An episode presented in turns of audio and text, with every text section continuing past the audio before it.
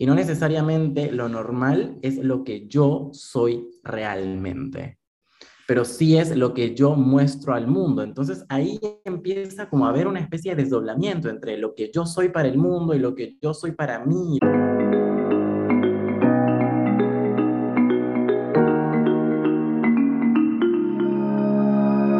Hola, bienvenidos a un viernes más de Espero que te quieras. El día de hoy traigo a ustedes a un invitado que en lo personal me inspira mucho a cuestionarme constantemente y a repensar si lo que pienso es realmente lo que pienso o de dónde viene cómo actúo o de dónde viene lo que digo, de dónde viene lo que hago. Y la verdad, quería compartir con ustedes todo lo que este invitado tiene para, para dar a toda la comunidad. Así que sin más, ya están viéndolo ustedes aquí, si es que están viendo este video en YouTube, les presento a Diego Labrín, que es mejor conocido en Instagram y en sus redes sociales como ladrón, ladrón, ladrón. y es casualidad que andemos vestidos del mismo color, no nos pusimos de acuerdo.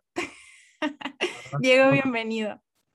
Gracias, muchas gracias, baby. Gracias a todos por vernos acá en la virtualidad, en el metaverso de la virtualidad.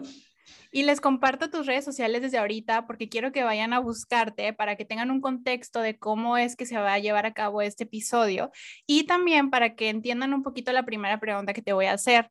Y es que quiero que nos cuentes un poquito de ti, quién es Diego, quién es ladrón y si siempre has sido como eres o si antes eras una persona distinta porque querías ser una persona distinta o porque te sentías como obligado a ser una persona distinta y en qué momento como que tú dijiste, ¿sabes qué? Quiero empezar a ser yo y lo empiezas a hacer y aparte no solo lo empiezas a hacer, lo empiezas a compartir públicamente en redes sociales como para ser más vulnerable en esta sociedad que pues todavía no está tan abierta a, muchas, a muchos cambios. Gracias por hacerme parte de tu espacio. Amo demasiado, eh, lo agradezco un montón. La verdad es que me encanta mucho ser parte de espacios de otros territorios, eh, porque siento que de alguna manera sí estamos como alcanzándonos y encontrándonos en esta virtualidad. Me parece muy chévere eso. Hay cosas de Instagram que detesto, pero hay cosas de Instagram que me encantan, como esto, como encontrarme con otras personas en otras partes del mundo. Así que te agradezco un montón eso primero. Em, a ver, Dios, ¿qué tal pregunta? Yo creo que las personas vamos cambiando a medida en que vamos creciendo, ¿no? Obviamente hay personas que nunca cambian y eso sí es algo que he podido ver en mi vida. Es muy triste cuando las personas no permiten cambiarse, pero también es una realidad, ¿no? Hay personas que no cambian y pasa. No es que todas las personas no cambian, pero sí hay personas que no cambian. Pero las personas que nos permitimos cambiar, nos permitimos cuestionar lo relativo que es nuestro ser. Como que creo que a veces nos agarramos como muy fuerte de algo, como presentándolo como nuestra identidad, como, no sé, ponele, yo soy antisocial.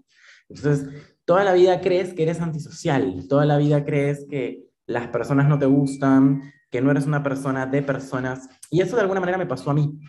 Yo de niña, eh, a los siete años, empecé a tomar antihistamínicos porque tenía un problema de, de, asma y bla. Y de alguna manera eso me cambió mucho mi estado de ánimo, porque los antihistamínicos te cambian el estado de ánimo. Y empecé a ser un niño bastante antisocial, no tenía muchas amigas, andaba mucho sole cuando era niña. Y creo que hasta mis 20 me empecé a creer mucho y todavía me seguía creyendo eso de que no era una persona de personas y, y, yo era muy antisocial. Entonces, creo que eso me empezó a cambiar cuando me di cuenta que la docencia era algo muy natural en mí. Como que la docencia era algo que se me dio muy rápidamente, que se me dio muy orgánicamente y que hasta el día de hoy sigo haciéndolo. Ya llevo 14 años ejerciendo la docencia. Y es muy chévere porque la docencia, muchas personas piensan que solamente tiene que ver con la formación de las personas, pero la docencia termina formándote a ti. La docencia termina, de alguna manera, incluso hasta deconstruyendo tu identidad y también acercándote a las personas. Como que la gente piensa que nosotros aprendemos de contenidos cuando somos docentes, pero no necesariamente. Yo siento que aprendemos más de personas que de contenidos. Como que aprendemos más el hecho de cómo son las personas y cómo se acercan a ese aprendizaje. Y eso siento que es muy valioso para nosotros como seres humanos y como docentes. Pero también más allá de eso, y hablando de la vulnerabilidad, que me parece muy chévere que lo hayas como tocado acá, eh, cuando me permití ser vulnerable es cuando realmente empecé a encontrar eso que ahora ves y observas. Lo interesante, creo, es poder permitir que la vulnerabilidad nos pueda hacer encontrarnos con esa autenticidad nuestra. Y a mí me pasó cuando eh, me diagnosticaron VIH. Yo volví acá a Perú después de estar 10 años en Buenos Aires y me diagnosticaron VIH. Eh, obviamente, como cualquier noticia bastante funesta, me cambió mucho la vida y la manera en la que observaba mi yo, mi cuerpo y obviamente me generó un estado de crisis por mucho tiempo, pero siento que ahora eso me transformó, como que siento que si no hubiese pasado por esa situación, yo no hubiese sido esta persona que estoy ahorita compartiendo un espacio contigo. Como que sería otra persona completamente distinta y eso me acercó mucho a mi humanidad y a mi vulnerabilidad. El hecho de acercarte mucho como a, a, una posible muerte. Obviamente el VIH en el 2021 no es muerte y jamás lo será, porque es algo, es una condición totalmente tratable, es una condición que te permite todavía seguir una vida totalmente normal. Pero obviamente es un acercamiento a tu mortalidad y creo que el acercarte a tu mortalidad te hace también bajar mucho ese ego, te hace también bajar mucho como el hecho de, ya sí, soy finito, me voy a morir. ¿Qué quiero hacer? ¿Qué no quiero hacer? ¿Qué estoy dispuesto a soltar? ¿Qué no estoy dispuesto a soltar? Y creo que esa libertad que te da el poder encarar ese estado de vulnerabilidad es lo que te permite la libertad. No sé, creo que ahora realmente como que estoy como recordando ese momento en el cual me lo dijeron. Y me acuerdo de ese Diego y no sé, como que lo abrazo y le agradezco un montón la valentía que tuvo en ese momento para poder tomar ese medicamento, enfrentar esa situación y ahora convertirse en esta persona que está vestida de rojo hablando con ustedes. Wow, no conocía tu historia y muchísimas gracias por compartirla aquí. Fíjate que casualmente también nosotras, o, al menos yo ahorita en el podcast, comparto mucho cómo a veces estos momentos de quiebre o de crisis o de cosas como, como fuera de lo que normalmente sucede en tu vida, pues te hacen generar estos cambios, ¿no? Como valorar la vida, como darte cuenta que, ¿qué estás haciendo aquí si no estás viviéndola plenamente, siendo feliz y aparte, como dices, en libertad, ¿no? Como muy eh, eh, como atados a estos estereotipos, a estas normas sociales, a lo que te dicen como debes de ser, de vestirte. Por ejemplo, yo te comparto, yo soy abogada y no hace mucho me pinté el pelo morado, que ahorita casi ya ni se nota, ¿no? Y me decían, es que cómo te vas a pintar el pelo morado si eres abogada y cómo vas a ir hacia el juzgado, ¿no? No puedes, no puedes ser así. Y yo me cuestionaba mucho, pero ¿por qué no? O sea, ¿qué tiene que ver mi apariencia física con mis conocimientos, con lo que yo sé hacer? Pero estamos muy acostumbrados a esto. Y una de las cosas que por las cuales yo empecé a seguirte, que te conocí, fue por un reel que tú compartiste, que preguntabas que qué tan normal es lo normal, ¿no? Eh, qué tan normal es ser normal y empezabas tú a dar una serie como de comentarios y dije, wow, es que sí, estamos muy como envueltos en lo que nos dicen que es normal, pero tú decías, pero es natural ser así. Entonces quiero que nos hables un poquito de esto porque se me hace como muy importante empezar a cuestionarnos todas estas cosas. Qué chévere, no sabía que eras abogada, pero claro, me imaginé por, por la cuenta del Zoom. Dije como, ¿qué onda esto? ¿Qué es esto? Sí, para los que nos escuchan, cuando mando invitación a los invitados, uso la cuenta de la oficina y dice PBH Abogados. Entonces, por eso es como, ¿qué tiene que ver esto con espero que te quieras? Sí, sí, yo dije, wow, bueno, no sé, o sea, me lo contará cuando, cuando pase, como que me lo contará. Em, qué chévere, me gusta que seas abogada. Eh, ¿Qué tipo de abogada eres? Yo ahorita veo temas de corporativo. Antes litigaba civil, familiar, pero ahorita ya estoy más en corporativo. Chévere. Tengo muchas amigas abogadas, por eso te pregunto. Eh, y que son muy divertidas, la verdad. me pasa algo con lo normal, nunca me sentí normal, nunca jamás me sentí normal. No sé, siempre me pasó que sentí que es un peligro, y como bien dije en el reel, siento que es un peligro el confundir normal y natural, ¿no? Como natural es algo que simplemente es y que no está determinado por absolutamente nada más que por la naturaleza. Y la norma es algo determinado por nosotros, por las personas. Entonces, si algo hemos creado las personas, podemos tranquilamente deconstruirlo. Pero si, algo natural está creado, no puedes destruirlo, salvo obviamente que la naturaleza lo destruya o lo transforme, o salvo obviamente que, no sé, básicamente el planeta nos saque de su superficie, que es lo que está pasando ahora con el calentamiento global. Pero bueno, más allá de esa temática, siento que es importante divorciar esos dos conceptos para que no empecemos a naturalizar lo normal y también para que empecemos a, a entender que la norma, si la hemos tranquilamente creado nosotros, podemos tener la libertad de cambiarla. Y siento que la normalidad es algo que no funciona porque es algo muy excluyente y es algo que termina siendo hasta incluso objeto de discriminación. Entonces, no sé, siento que lo normal no es algo que, no es algo de lo que se hable mucho, eh, porque se naturaliza, entonces cuando se naturaliza termina dándose por sentado. Y eso es lo peligroso de la norma. Y viéndonos a una norma, ¿no? La heteronorma.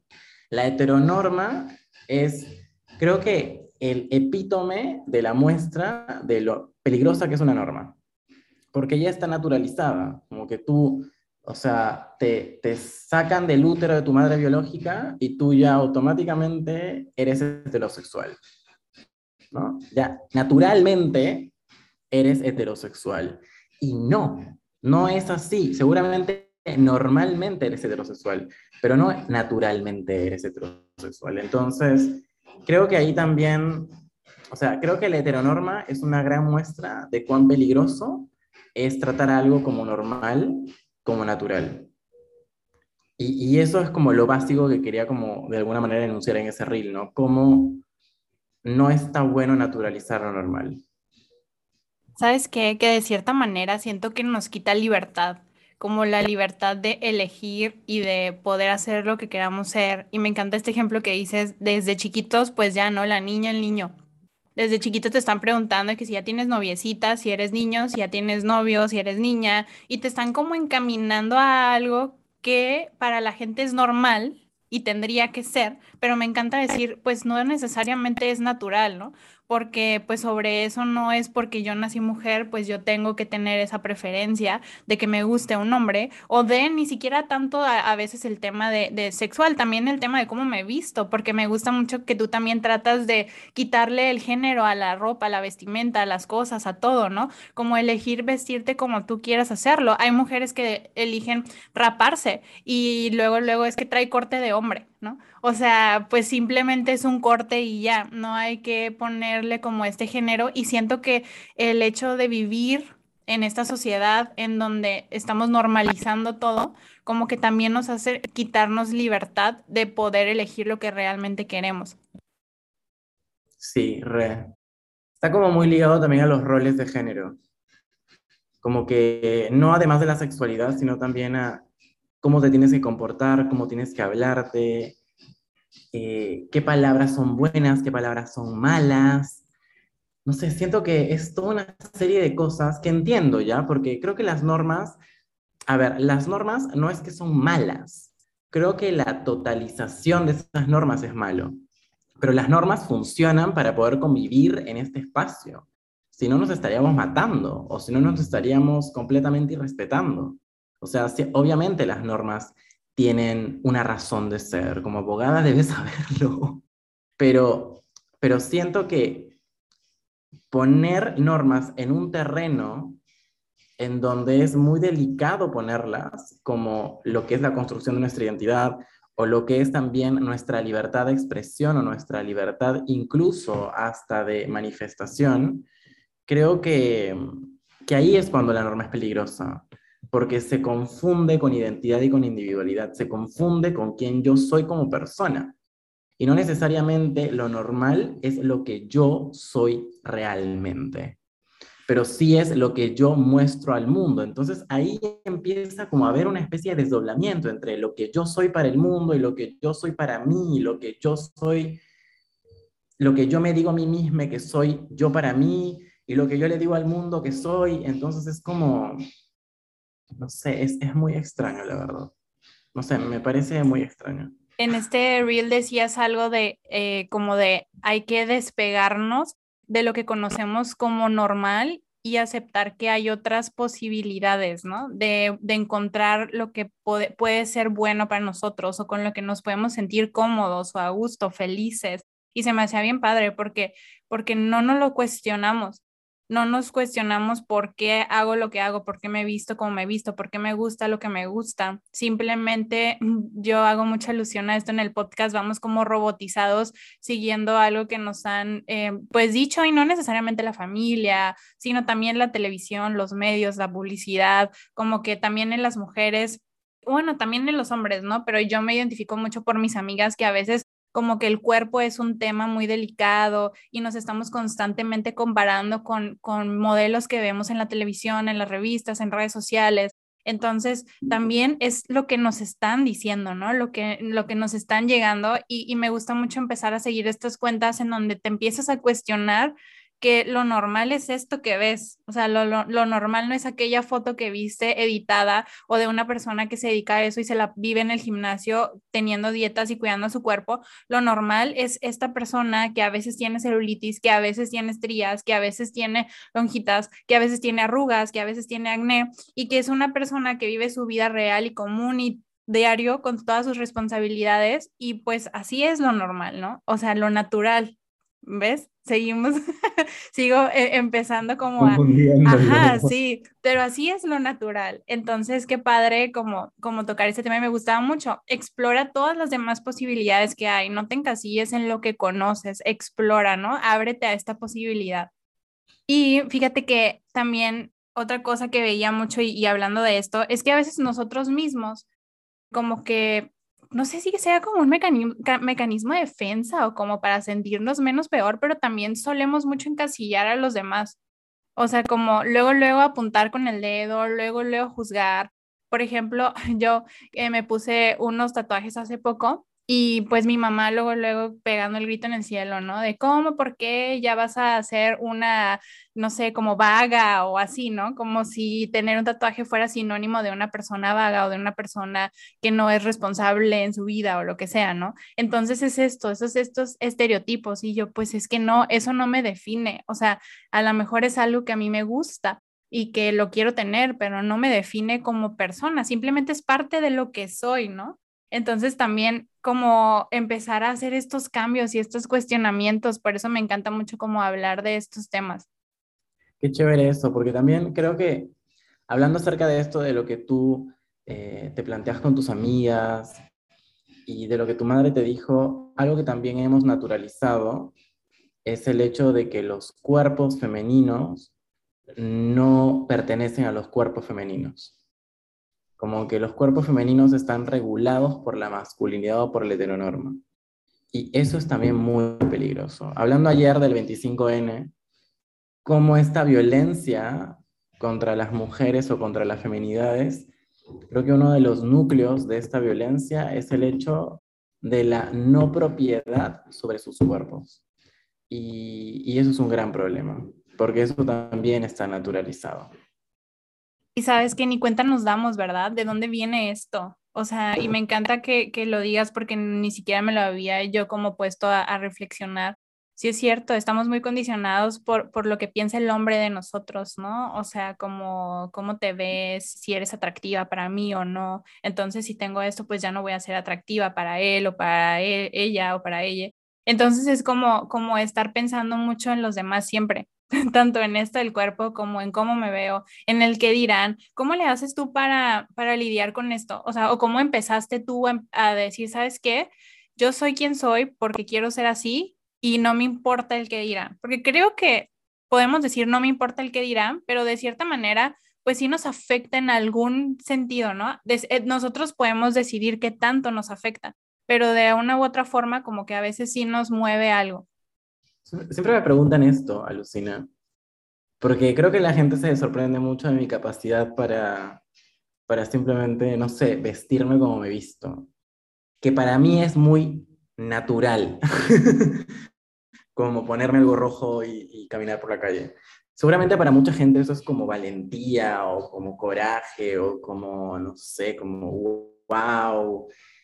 Para mí es algo muy ya naturalizado.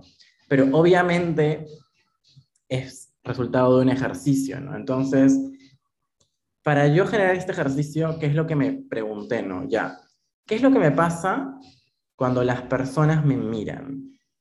Como, ¿qué pasa si es que yo cambio esa posición de enunciación? ¿Qué pasa si es que las personas que miran se convierten en las personas observadas? ¿Qué pasa si en vez de que las personas, en, vez de que yo sea la persona observada, yo sea la persona que observa?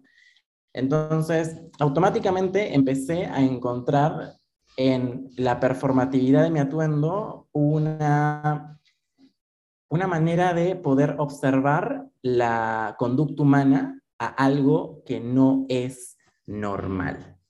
Entonces es muy chévere, ¿no? Estoy en el, estoy en el no sé, estoy en el, en el transporte público y me pongo en el lugar de observador. Siempre he sido muy observador de chiquita. Soy la persona que escucha en vez de hablar, como que me gusta mucho estar en un grupo y escuchar en vez de hablar, como que soy esa persona. La amo. La gente me, me, me, me quiere mucho en un grupo porque se siente muy escuchada, pero en realidad me gusta mucho observar y escuchar. Después hablo, pero primero me gusta escuchar y observar. Entonces utilicé esa faceta mía para poder observar cómo es que la gente se comporta cuando algo le molesta o le incomoda desde el punto de vista indumentario, ¿no? Porque como soy diseñador de indumentaria, me gusta mucho observar la sociología del vestir y la antropología del vestir. Entonces dije, ya, perfecto, voy a estar con esto en un colectivo y voy a observar cómo es que la gente, ¿no? Se comporta ante eso. Y es muy chévere como ver cómo es que la gente se incomoda, ¿no? Desde una mirada hasta un gesto, hasta incluso como una, hasta un insulto en la calle, como, como ese tipo de cosas me parece muy interesante de ver porque siento que algo tan, no sé, algo tan inocuo como la vestimenta, ¿no? Algo que no, no lastima, no es un arma, no, no, no, no, no, no, no estoy faltándote el respeto, pero algo tan inofensivo, entre comillas, porque en realidad no lo es, algo tan inofensivo como la vestimenta puede hacer que las cosas más profundas de tu ser emanen y tú te expreses de una manera que no pensaste expresarte. Eso es lo que más me interesa de cuando yo decido vestirme así. El ver cómo es que hago a las otras personas reaccionar y estudiar esa reacción, ya sea una reacción positiva, como me ha pasado muchas veces en las cuales la gente simplemente no puede evitarlo y me abraza por acá y me dice, me encanta cómo estás vestida. Y yo sí como, gracias. Hasta gente que me dice cosas horribles y homofóbicas en la calle. Me pasa y me sigue pasando. Me pasa menos igual, pero me sigue pasando. Y no sé, es, es una manera muy chévere de poder estudiar el comportamiento humano, el ponerte como un ente de observación, pero a la vez en realidad cambiando un poco el lugar y que las otras personas sean esos entes de observación tuya. No sé si se entendió esto. Y sabes que creo que tienes que ser una persona, o sea, creo que tienes que trabajar mucho en ser una persona muy segura de ti misma, ¿no? De muy segura con lo que, de lo que piensas y de lo que estás representando y de lo que eres y de lo que te gusta, porque también a veces queremos algo pero dudamos mucho, o sea, como, oye, es que me quiero poner, no sé, una blusa muy, muy colorida y para ir a un juzgado, por ejemplo, ¿no? Y yo digo, no, pero pues todos, todos me van a voltear a ver porque voy a ser la diferente, ¿no? Voy a ser la rara del juzgado porque todo el mundo va a ir con colores oscuros, súper formales, entonces me van a voltear a ver y eso me va a intimidar, me va a incomodar, entonces no me siento segura de hacerlo. En cambio, cuando empiezas a trabajar esa seguridad y cuando sabes que esto lo, me lo quiero poner porque me gusta cómo se me ve hoy y porque no necesariamente tengo que ir vestida de una forma en donde todo el mundo me dice que tengo que ir y quiero hacerlo. Entonces creo que ahí es cuando puedes empezar a voltear los papeles a como dices, de decir, pues ahora me voy a divertir viendo cómo la gente me ve y cómo la gente se sorprende de que me haya atrevido a esto, ¿no? Y creo que es justo así como empiezan a, a suceder los cambios, cuando hay gente que se atreve a hacerlo diferente, cuando hay gente que se atreve como a decir, pues ahora yo me voy a divertir y ahora yo no soy la rara aquí, ¿sabes? O sea, yo soy una persona normal, una persona que está vistiéndose como quiere vestirse y que viene aquí porque quiere hacerlo de esta manera. Entonces, como, como es cuando empezamos a cambiar las, las ideas, entonces ya la gente lo empieza a ver más natural, ¿no? Porque ahora la gente que ya me ve a mí, por ejemplo, con el cabello morado, mis clientes, mis jefes, todo, ya lo ven natural en mí y ya, o sea, me, lo vuelvo a pintar y me dicen, ah, qué padre, ahora se te ve más padre el color. O sea, como que al principio fue un shock, así como de, ¿qué pasó? ¿Por qué hiciste eso? Ahora ya hasta ellos mismos me dicen, ah, se te ve bien, o el nuevo corte, o lo que sea, ¿no? Creo que es parte de también. Qué chévere eso, porque de alguna manera, a partir de eso que decidiste hacer contigo, le cambiaste la manera de pensar a las otras personas. Es muy chévere cómo, si es que nos damos la oportunidad de nosotros cambiar, y poder darnos la oportunidad de ser nosotros, podemos también hacer que las otras personas cambien su manera de ser y de pensar. Creo que el poder como ponerte como un espejo de la reacción del otro, creo que eso es lo bonito de, de, de, poder como tener ese privilegio de alguna manera de haberte encontrado en este sistema, haber encontrado esa autenticidad y poder abrazarla e inspirar a otras personas a abrazarla también. Y, algo que me ha pasado mucho es que cuando tú aprendes como a, aceptarte y, hacer como te gusta ser y, como animarte y sentirte muy segura de la persona que eres, como que eres más empática con, o empático con las otras personas, ¿no? Entonces ves a otra persona siendo como quiere ser, aunque no sea algo similar a lo tuyo, y como que hasta a mí al menos me da mucho gusto, me da mucho gusto ver a personas que se atrevan y como tú dices, ¿no? Ahorita ser valientes, o como hacer disruptivas o como hacer diferentes y se atrevan a hacerlo porque es lo que quieren hacer. Entonces a mí me da mucho gusto y en vez de criticar, de juzgar, de, señalar, para mí es como que padre, más personas así, por favor, en el mundo. no sé si te pasa. Por favor. A mí me da como ganas de abrazar a la humanidad cuando veo a esas personas. Porque, obvio, como dices, si bien obviamente la estética es muy distinta a la de UNE, eh, es muy chévere ver a una persona ser ella misma. Es muy lindo. Es como ver, es como ver a un niño nacer. No sé, siento que es como muy lindo. Es como que te emociona mucho, la verdad. Sí, totalmente, como el, poder ser tú mismo, ¿no? Y de hecho, también en otro de los reels ahorita que dijiste de un niño, voy a cambiar un poquito el tema. Me gusta mucho la creatividad y la forma en que tú te expresas. Siento que lo haces pues no de la manera, y lo digo entre comillas, común y lo que vemos regularmente en redes sociales. De repente sacas un tema que nadie se imaginaría ver en redes sociales o estás vestido o en una posición o haciendo algún, alguna actividad como que no sería tan común.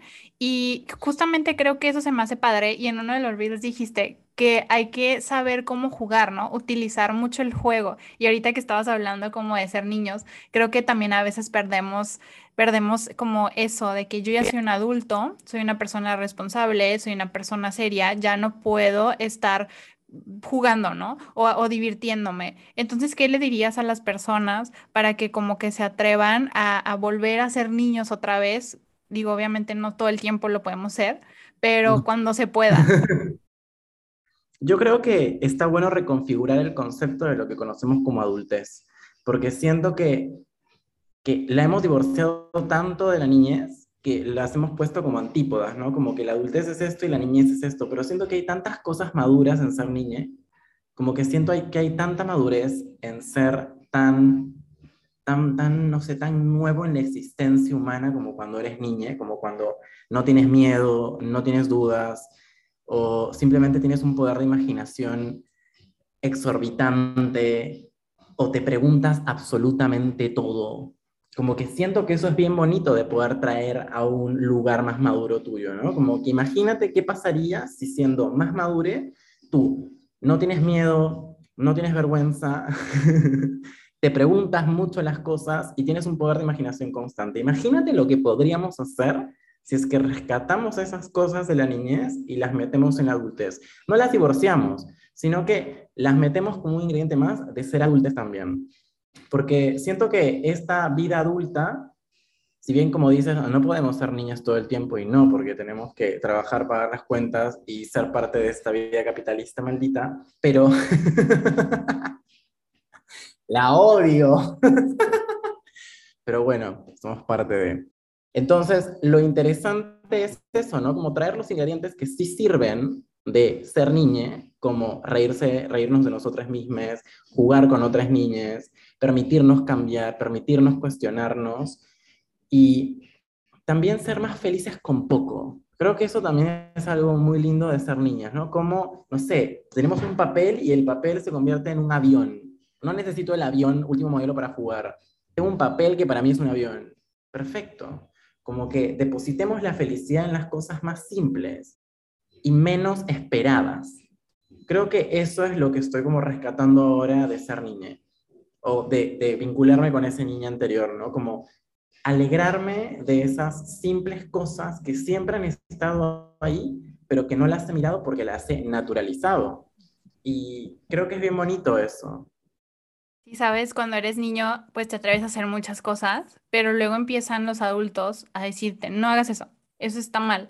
Eh, no sé, ¿sabes? Entonces como que eso te va como quitando las ganas o te va entrando el miedo o te va haciendo dejar de ser lo que realmente quieres, porque te empiezan desde chiquito a decir qué va a decir la gente, qué va a pensar, eso no está bien, no se ve bien. Es como que no se ve bien para quién, ¿no?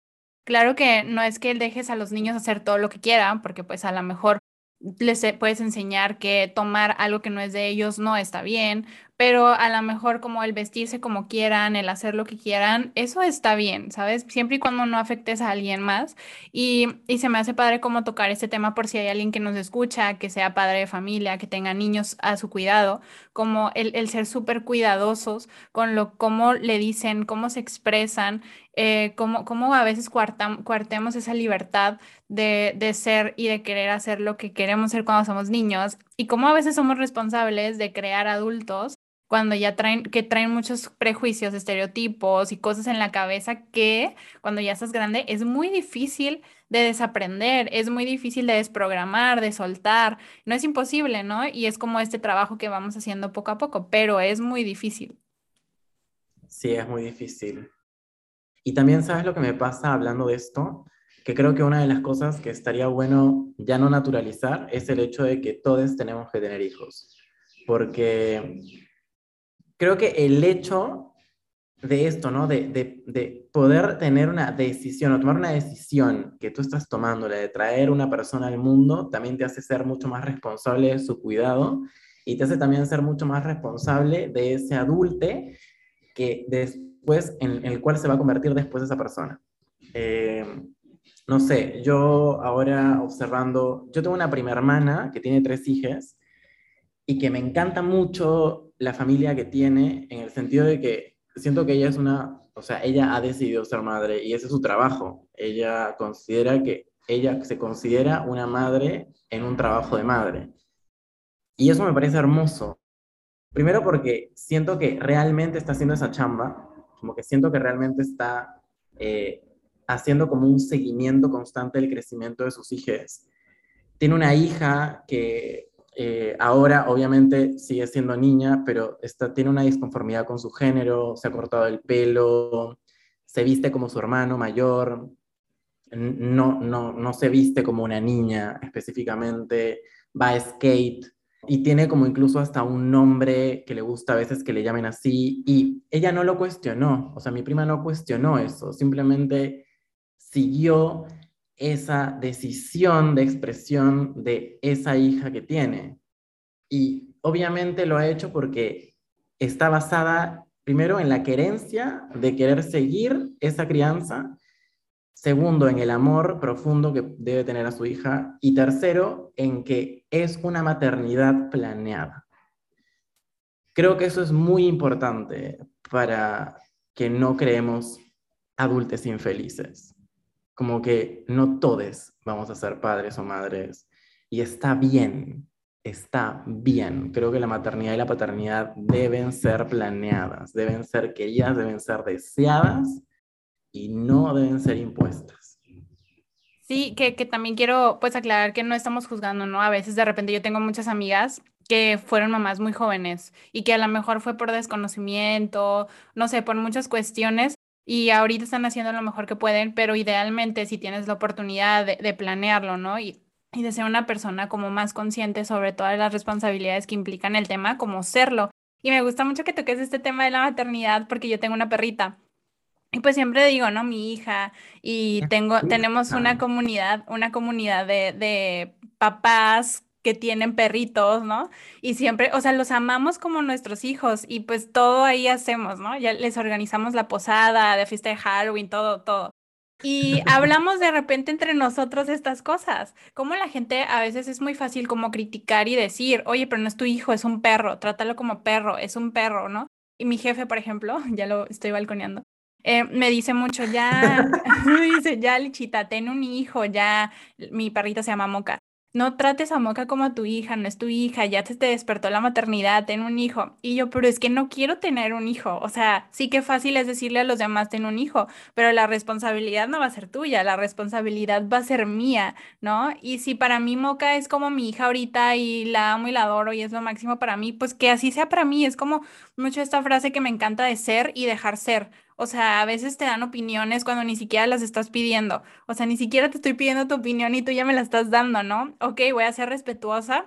Y voy a decir que ah, gracias por tu opinión, pero al final de cuentas la decisión es mía. Y si yo quiero tratar a Moca como mi hija, la voy a tratar como mi hija, ¿no? O sea, siento que a veces también es bien fácil, como decíamos hace rato, juzgar a los demás opinar sobre la vida de los demás, decir qué tienes que hacer y qué no tienes que hacer. Y a veces creo que sí lo hacen con mucho amor y con mucho cariño, pensando en qué pudiera ser mejor para tu vida en base a cómo les fue a ellos. Pero es entender que mi vida no es tu vida, ¿no? Y yo no he pasado por las mismas cosas y no voy a pasar por las mismas cosas y mis decisiones son mis decisiones y mis consecuencias, ¿no? Entonces es como, como me encanta este tema porque justamente hace unos días estábamos hablando con los, con esta comunidad de padres de familia, le decimos, de los perritos, que, muchos no quieren tener hijos, muchos no quieren tener hijos porque saben la responsabilidad que es, pero tienen a sus perritos y los aman y los adoran y se sienten plenos y felices y dicen que no necesitan ser papás. Y es como empezar a respetar todas las formas de ser y todas las formas de actuar de todas las personas. Qué lindo esto que dices, porque siento que es muy bonito cómo el concepto de maternidad y paternidad se ha traspolado a terrenos que ni pensábamos, como el hecho de poder ser padre o madre de otra especie de vida, como un perro, un gato o cualquier otro animal. Y me parece súper válido, o sea, creo que ahí hay una maternidad y una paternidad planeada también en poder criar un animal. Estás criando un ser, como que estás depositándole amor, afecto, cuidado y le estás le estás acercando a ser su auténtico ser, porque también los, perros y los gatos tienen esa expresión de ellos mismos, como que no todos los perros son iguales, no todos los gatos son iguales, cero.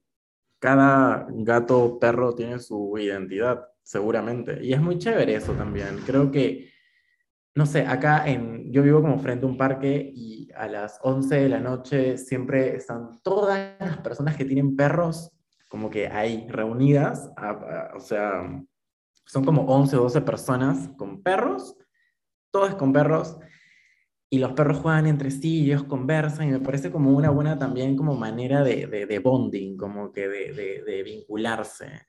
Me parece como bien bonito eso, como cuando, como cuando te juntas y tienes hijes humanes y los haces jugar y te haces amigo de, del, no sé, de, del, del, de los otros papás. Claro, del papá, del amigo de tu hijo, bueno, es exactamente lo mismo, como que es otro tipo de paternidad y es igual de válida. Y al final descubres que tienes cosas en común con ellos, ¿no? Entonces como que a veces con tus amigos de la infancia dejas de tener cosas en común y está bien porque vas evolucionando y vas cambiando, entonces encuentras como una nueva comunidad o una, un nuevo círculo de personas con cosas en común y eso está padre, que podemos cambiar y está bien.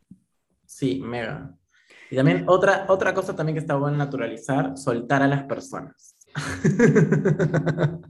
también, ¿no? Vamos a ser siempre amigues de, no sé, las personas del colegio. Como que está bien también saber que no vas a ser amiga de esa persona. Em, no sé, eso también siento que es algo muy necesario de naturalizar. Sí, súper. De hecho, hace poco me pasó. Yo tenía un grupito de amigas que recientemente fuimos muy, muy, muy unidas y hace poco como que hubo una separación muy marcada y yo me estaba como aferrando mucho a eso, como diciendo, es que pues son mis amigas y fueron muy importantes en una etapa de mi vida y las quiero mucho y, y me siento triste como por esta como separación que se está dando. Y luego fue como, bueno, como dijiste, ¿no? Pues hay que soltar, o sea, hay que aprender a soltar, que fueron importantes en una etapa de tu, vida y hay que agradecer eso, pero ahora hay que abrirle la puerta a nuevas personas que ahora pueden ser importantes en otra etapa de tu vida.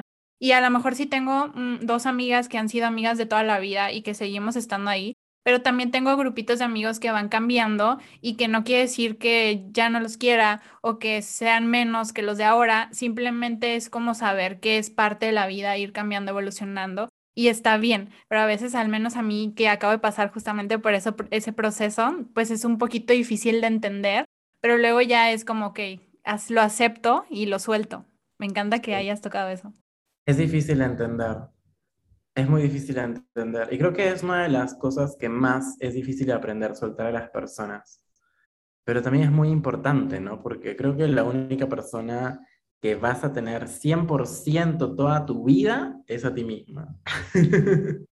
creo que a nadie más. Y mm, no sé, a mí me tocó este año que perdí a una amiga, eh, falleció Tuvo, estuvo dos años con cáncer y la fui a ver a México. Estuve en México ahora últimamente y falleció después de dos años. Y fue muy loco también eso, ¿no? Porque parte mía estaba muy, muy triste de verla irse y transformarse en otro plano, pero parte mía también estaba tan feliz porque estaba sufriendo tanto y estaba tan, no sé, estaba tan tranquila de que ya esté en paz, como de que ya soltarla y que se convierta en, en, otra instancia en mi existencia en donde seguramente va a estar para siempre, porque creo que eso es lo bonito también de poder soltar a las personas. Eh, entender que, que las personas son canales de aprendizaje. Las personas te acercan a cosas tuyas, te acercan a relatos distintos en cada momento de tu vida, te acercan oportunidades te acercan crisis, te acercan, eh, no sé, aprendizajes de, una, de, uno mismo. Eh, y son eso, son espejos. No con eso estoy diciendo que las personas son desechables, para nada, porque la responsabilidad afectiva siempre. Pero sí está bueno eso, ¿no? El poder soltar a la gente, porque, porque también básicamente también es un ejercicio de amor soltar a la gente. Y sabes que soltar en gratitud, o sea, porque a veces soltamos desde un punto de odio, resentimiento, y soltar en gratitud como el hecho de, sea lo que sea que haya pasado, agradecer el tiempo y como dices, ¿no? El tiempo que estuvo esa persona y como dices, porque aprendí, o sea, sea como sea, en cierta manera y en cierto momento fue un espejo para mí que me enseñó cosas y como que aprendí para evolucionar y entonces ya no volver a repetir las mismas cosas, ¿no? Con otras personas, con amistades, parejas, familia, con cualquier tipo de persona. Entonces se me hace muy padre soltar en gratitud, como, como agradeciendo por el tiempo que estuvo esa persona en nuestra vida. Sí, eso es bien importante. Y creo que ya tenemos que ir cerrando este episodio, ya se nos va a acabar el tiempo, creo que hablamos un poquito de todo, ¿no? Y estuvo bien padre, se, se fue bien rápido el tiempo. Fue bien rápido el tiempo, muy rápido. Sí, no sé si hay algo que tú quieras agregar, comentar, o si no, como con qué te quedarías de este episodio, qué quisieras que la gente como que recordara sí o sí de lo que hemos platicado durante esta casi hora. Creo que básicamente es el poder darte la oportunidad de cambiar, eh, si se pueden y tienen el privilegio también, porque también es un privilegio el poder darse la oportunidad de cambiar. No todas las personas tienen ese privilegio. Eh, si tenemos el privilegio y la oportunidad de cambiar, creo que es un bello ejercicio de poder cuestionarnos hasta nuestra humanidad entera y de poder también acercarnos a lo que realmente queremos y deseamos, porque no sé, no sé si es una persona muy espiritual, pero es, es, muy, es muy loco ver cómo el ego quiere unas cosas y el alma quiere otras. Y lo que profundamente quieres es lo que tu alma quiere. Y evidentemente a eso vas a acercarte. Y eso es lo que va a ser mucho más fácil el que puedas ser feliz, como el poder guiarte a través de los deseos de tu alma y no de tu ego. Y mm, creo que eso es muy importante, como pregúntate qué es lo que está queriendo tu ego y qué es lo que está queriendo tu alma y guíate mucho más por el deseo de tu alma y no el deseo de tu ego. Me súper encanta y me acabas de, de dar directamente a mí porque es algo con lo que he estado luchando estos días. Entonces es como, ya apaga todo, o sea, el ego no, es el alma lo que tienes que escuchar, ¿no? Aprender a escuchar esa parte y a veces nos gana mucho el otro, ¿no? Lo otro, pero pues es como este crecimiento constante en el que estamos. Y gracias, gracias porque ese consejo que le dejas a la comunidad me queda a mí como anillo al dedo. Me encanta, demasiado, me pasé con la intuición. Sí, desde que nos pusimos de acuerdo en el color. Sí, es porque estoy siendo guiado por mi alma en este momento. Y muchísimas gracias por aceptar la invitación. Otra vez ya, ya lo compartimos al inicio, pero ahora quiero que tú nos digas cómo pueden buscarte las personas que están escuchando este episodio, en dónde te encuentran, qué servicios ofreces o qué es lo que pueden eh, esperar de ti si van a seguirte a tus redes sociales. Amo, gracias por este espacio. Me pueden seguir en Instagram como arroba ladrón, ladrón, ladrón. Eh, tengo un Patreon en donde cuelgo contenido exclusivo eh, que me, me pueden encontrar como patreon.com barra ladrón. Y eh, también ofrezco, ofrezco perdón, acompañamiento creativo para emprendedores o para estudiantes de cualquier área creativa. Este acompañamiento es, yo lo defino como que soy un psicólogo de creatives, porque tiene que ver también un acompañamiento dentro del proyecto o práctica creativa que hagan, pero también ligándola mucho a su construcción personal. Ese también es un servicio que ofrezco eh, y que lo hago a partir de Google Meet. Eh, pueden eh, obviamente eh, contactarme por DM en Instagram para saber más acerca de esto. Pues muchísimas gracias. La verdad es que sí vayan a buscar a ladrón, ladrón, ladrón y ya ahí pueden ir siguiendo todas sus demás redes en todas las otras cosas que puede ayudarles. Espero que les haya gustado el contenido de este episodio, esta plática que dos personas que no se conocían, al final terminamos teniendo muchas cosas en común, ¿no? a veces pensamos que no y vemos a las personas y decimos, no, pues no tenemos nada en común y nos puede sorprender. Así que muchísimas gracias por el tiempo. Hasta aquí hemos llegado con este episodio. Acuérdense que nos pueden encontrar en redes sociales como Espero que te quieras, en Facebook, Instagram, en TikTok, en YouTube. También estamos en todas las plataformas de podcast. También pueden encontrar el podcast como Espero que te quieras. Nos escuchamos próximamente con un nuevo tema y ya saben qué. Espero que te quieras. Bye. Adiós.